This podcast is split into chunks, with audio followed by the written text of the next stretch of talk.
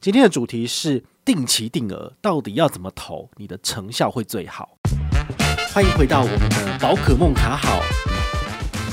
呃，小资族不见得每一个月都可以有钱投进去。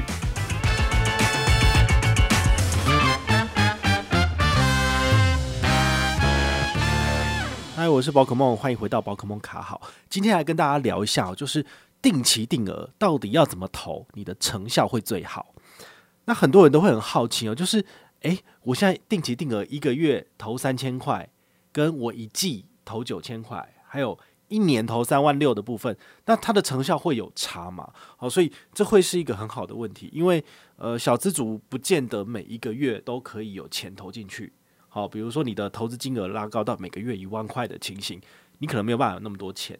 那你可不可以，比如说每一季投一笔，或者是每半年投一笔？那成效有没有？没有查哦，那这个是蛮有趣的，因为之前在更早之前也有粉丝朋友问我说：“诶，宝可梦那个大户的那个封存股的美股功能啊，好，比如说我是每个月都可以每个月，比如说六号，然后来买这个 SPY。那如果我这个月可以买了，但是我下个月没有钱，可不可以停扣？好，那停扣会不会影响绩效呢？这是大家最想知道的嘛。那经过。今天这一集哈，就是呃简单的评测之后，其实我先讲结论，结论就其实没有什么差异哦。但是呢，你还是要去衡量一下你自己可以投资进去市场的金额哦。如果你抓的是一个月你可以投三千块钱，那你这个月可以投三千，下个月不能投，对不对？那你在下个月把二三月的出来投进去，比如说一次投六千，有没有差？其实就长远来讲没有什么差哈。所以甚至是你可以用一个比较简单的说法，就是说你可以每一年。的年头，好，比如说一月份的时候投资，你一整年要投资进去的钱到市场里面去，然后第二年再这样操作，其实是可以的。那你只要连续操作，比如说呃二十年或三十年期，好，这样子的情形之下，其实你的投资报酬率跟每个月固定投一笔钱其实是差不多的。好，所以你要特别的去注意，就是这个投资区间的这个差异。那我们简单来举例哈，就是这个实测的数据的部分，这次。示范的是 SP 五百，追踪 SP 五百这个 SPY 好，有没有印象？这个之前在美股投资的这个 ETF 上面已经有跟大家就是解释过了哈。那我们评测的区间十五年，好，以二零零六年好到二零二零年，诶，二零零六年刚好是我几岁啊？哦，二十一岁，就大概大学毕业左右。大学毕业左右开始投资，投资十五年到二零二五。二零年，好，总共就是十五年的时间的话呢，这个成效呢，来跟大家讲一下，哈，这个结果的部分呢，好，这个差异是不大的，好，比如说你每年的年初投入，你的年化报酬率的部分是大概十二点二趴，好，这跟之前讲的一样嘛，哈，台股平均年化报酬率是七趴，然后美股的部分是十趴左右，哈，那你买 SPY。好，大概是十二点二左右。那你如果是以每季投入的方式，从二零二零年的一月、四月，然后再来是多少？六月，好，一四七十一，好，这样一年有投四次的部分，你的年化报酬率大概是十二点零。好，这个数字其实跟刚刚讲的十二点二差了一点点而已。好，其实没有差。那再来，如果你是采取每月投入，哈，就是二零零六年的一月到十二月，每个月都投一笔钱进去，那么你。最后的年化报酬率是十一点九趴，好，也就是说差个零点一而已，好，所以呢，这些误差其实都是呃大家都觉得可以接受的，因为大概就是十二左右，好，没有差很多哈。那如果你把这些曲线就是全部都把它叠在一起看，你会发现其实它基本上就是追踪大盘，然后追踪这个 SPY 这样子往上，其实是没有差的。好，那它中间的唯一的差距就是说，呃，你每年的年初哈一月份投入跟每个月一号投入的差异。为什么还是会有显著的，就是会有一点点些微的差异？这个原因是在于说，你的钱越早放进市场里面，它就可以参与一整年的市场经济成长。那你如果是呃每个月的一号投进去的话，那么七月一号投进去的钱就会少了，就是前半年没有办法跟到市场成长的这个部分。好，所以它这个投入的时间差。基本上长远来看没有差，但是如果你是以比如说两年期的投资来看，那你的投资的时间点就有差了。好，所以这一点的话，你们还是要特别的去注意一下。好，那有的时候也有粉丝会问我一个问题，就是说，诶，我身上有一笔，比如说一百万，那我应该要定期定额投入吗？还是说我应该要整笔进去？好，那这个部分的话，其实就会考量到说，呃，你身上的这一笔现金如果在没有在市场上就是呃成长的部分的时候，你所损失的，你的机会成本就是全额进场所赚到的报酬率。好，所以你一百万，你要考虑每个月一万一万一万投，你要投一百个月的部分，大概也要花七八年的时间全部投进去。那在这种情况之下，你每就是你投资进去的钱跟你没有投资进去的钱比起来的话，你没有投资进去的钱你要怎么做？没有投资进去的钱，你是要放在比如说高利活储数位账户里面生利息吗？这当然是一个不错的选择。不过你想看，你投进去的钱每年平均报酬率是十趴起跳，但是你剩下的钱放在呃高利活储数位账户，甚至是你搭配游牧民族存钱法来存的话，你了不起也拿到一点一、一点二趴而已。好，那中间差大概是十倍的差距。好，所以有的时候呢，你可能会被现金给拖累到。哈，所以我我建议你在。考虑你的资产配置的时候，你必须要思考的是说，你身上的钱，这个是闲置资金。那这闲置资金不包含你平常的这个生活消费哦。平常的生活消费，你本来就应该要让它可以在随时提领的状态之下，而不应该要放到市场。我指的是说，比如说你中了乐透一千万，然后被扣二十趴的税之后，你要八百万，然后。给老婆小孩之后，你可能还有两百万，那你要百万投资市场啊，你不能够就是呃一个月放一万，然后你要你要放两百个月，那两百个月可能不到，你钱就就花光了，所以不可以。好，所以我会建议，如果你真的身上有一笔意外之财，或是呃有一笔大钱的部分，那你就应该要就是呃尽快找机会，就是把它投入到市场里面去。那投入市场的话，你还是要看一下说你自己可以接受的风险程度。好，最近我在看一本书，叫做《风险之书》。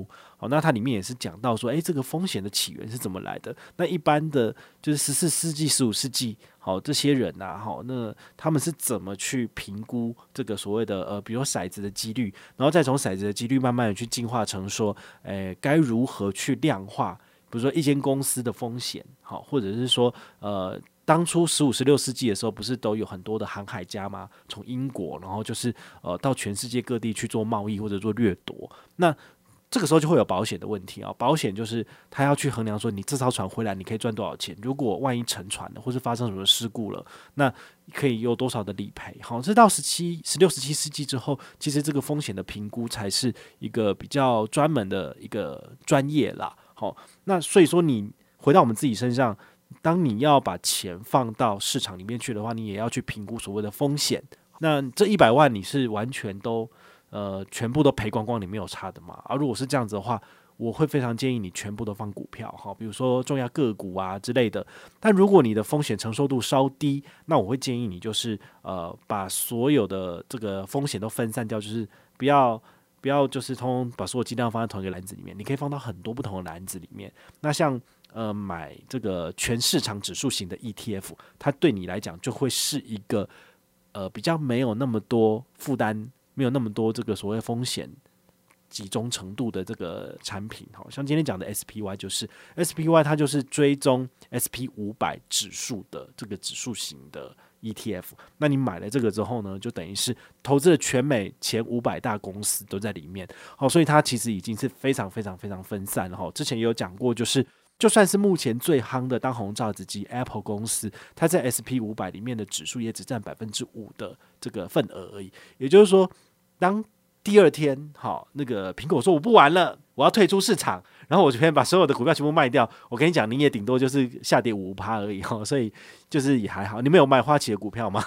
花旗的股票其实也在美国美美国可以就是上市交易哦。那这件事情我觉得蛮有趣的哈，就是。你可以去思考一下，他退出了亚洲区的市场，那它的股票是会上涨还是会下跌呢？以投资人的立场来讲，他可能会觉得说，诶，花旗割舍了就是获利不好的部分，那他只保留了获利比较好的企业金融跟私人财富管理。私人财富管理代表的是你要放三千万以上在花旗，好跟他往来的，他才是你的私人的这个服务哈。那一般人的话是比较少去达到这个样子，除非是企业级往来的部分。好，所以这部分的话呢，呃，你就可以去思考一下，如果他是把体质比较不好的给删除了，然后保留体质比较好的，那他的获利是不是往上提升？那这个时候你敢进场吗？吼，我就我就觉得这个实在是也呃很恐怖的一件事情哦。像我自己买 Visa 买 Master，好，然后还买美国运通，最近当然就是都赚回来，而且赚了四十趴五十趴，就是投一千美金，但是至少都赚一千五了哈。就是本金加利息已经来到一千五，就是成长百分之五十，我都觉得这是一件心惊胆战的事情哦。你们自己在买股票的时候，你一定有这样的感觉，就是说，它的股票当然是数字是瞬间上上下下，但是你要买，你要按。买入的时候，这件事情你还是会非常挣扎的。好，我们不能够用事后马后炮说，哎，宝可梦已经赚那么多了，宝可梦说可以上，所以你就上，不是这样子的。每一次我在要进场加码或者是固定买进的时候，其实我心里面都在跳，甚至呃，最近我也一直在关注台积电嘛。那台积电的部分也是哦，就是它最高是六百七，然后现在又回到了这个六百出头哈，六零七在震荡。那这件事情我就会有一个。有一个，你知道，每个人在进场的时候都会有个压力，因为这是你的钱，你就想说，就算我只是三千块钱哦，我就在想说，六零七到底是高还是低？到底是高还是低？然后呢，我就好啦，那我就小买三千块，然后就买个四股，好，四股的话六四就两两千四嘛，就还好。但是呢，你隔天可能看到说，哎呀，它又跌了，我就觉得好开心哦，那我再多买一点好了，那就是再买四股，好，所以就是以三千块的单位进场。那这样子的话，其实对于个股上面的操作，我觉得大家可能压力就不要不会那么大。但是如果你是一次买一张，就是一千股的部分，好，六零七是什么意思？就要六十万七千块钱。那那个手续费的部分的话，就是。乘以百分之零点一四二五，然后还有你的折扣数，好，新光证券二八折比较低，好，你可能也是要付个大概四五百块的手续费哦，好，你知道买进台积电一张，你就要付五百块出去，就是你可以去吃一次吸体的，吸体一次要六百五吧，哈，就知道哈，很贵哦，所以我会建议大家就是尽量找低成本的那种呃券商来使用，比如说呃。封存股哈，每个月定期定额三千块，只要一块钱手续费。那跟你直接用这个星光证券里面的这个所谓的零股交易，好，最低二五零六元里面只要收一块钱，其实是异曲同工之妙。好，所以我觉得这部分你们都可以去参考，就是低成本的方式去进场。好，那拉回来我们的主题，就是如果你要这个每一季或者是每一年。进场的方式的话呢，哦，也是可以的。好，甚至我觉得其实你要不要每月进场都没差，因为这个东西其实不会影响到你最终的投资获益。好，那你们也不用看说宝可梦最近赚很多，所以就觉得说好我要跟单，那没有用。好，这个跟单的话，你早就应该要在两年前就要跟了，现在才跟的话，根本就是在高点啦。好，所以我是完全不建议你们跟单的。你们可以看我的操作，或者是学习我的投资哲学，但是我绝对不会要你们一起跟单，因为这件事情实在是风险太高了，而且。没有人可以跟你保证说，我现在赚钱，我明天也赚钱，没有那回事，也是会跌下来的啊。好，所以呢，我觉得你还是要从这个书里面，然后从任何你网络上可以找到的资讯里面去理出一条头绪，找到最适合自己的投资模式。就算是呃定期定额，你也可以就是找到完全属于自己的。比如说我的收入比较有限，那我可不可以每一季投三千就好？每一季投三千的话，就是呃一每个月存一千块钱，然后一月、四月、七月、十一月投资到市场里面去。其实它也是一个做法。好，那不论是星光证券还是永丰金的大户头，你们都可以自己手动去做这个操作的部分。好，这个部分的话，就是你们有兴趣再去多了解更多。那师傅领进门嘛，好，修行在个人，也跟你讲很便宜的这个开户的优惠了啊。你如果再不用的话，那我也不知道讲什么啦。好，反正我已经财富自由了。所以我就做我自己的事情就好了，但是我很希望你们赶快跟上我，好，所以接下来今天这一集的讨论哦，也希望你们可以从这一集里面去了解到我到底是适合一年投资一次的，还是我有纪律要一个月投资一次的这一种，好，找到了自己正确的这个实行的步骤之后，就持续的往下做，那你就会成功。那我开始定期定额在投，我已经投两三年了，好，就从 eToro 开始，然后还有就是去年的。封存股的台股，然后今年的话呢，就是很加重在这个呃星光证券这个所谓的零股操作的部分，也都是有有纪律的持续的购买。如果你们用集保依存者的部分的话，你们可以打开 APP 哈。那不论你是在大户头哈，或者是在星光证券里面，你只要把你们的这个呃存折资料就是汇进去之后呢，其实你打开这个 APP 就可以看到你所有的投资标的的总报酬跟总投资金额。那我在去年十月之前，我放在市场台股市场里面的钱只有十万台币，很少。但是我现在登录看，已经有大概三十多万，快四十万了。那就代表说，其实我在呃。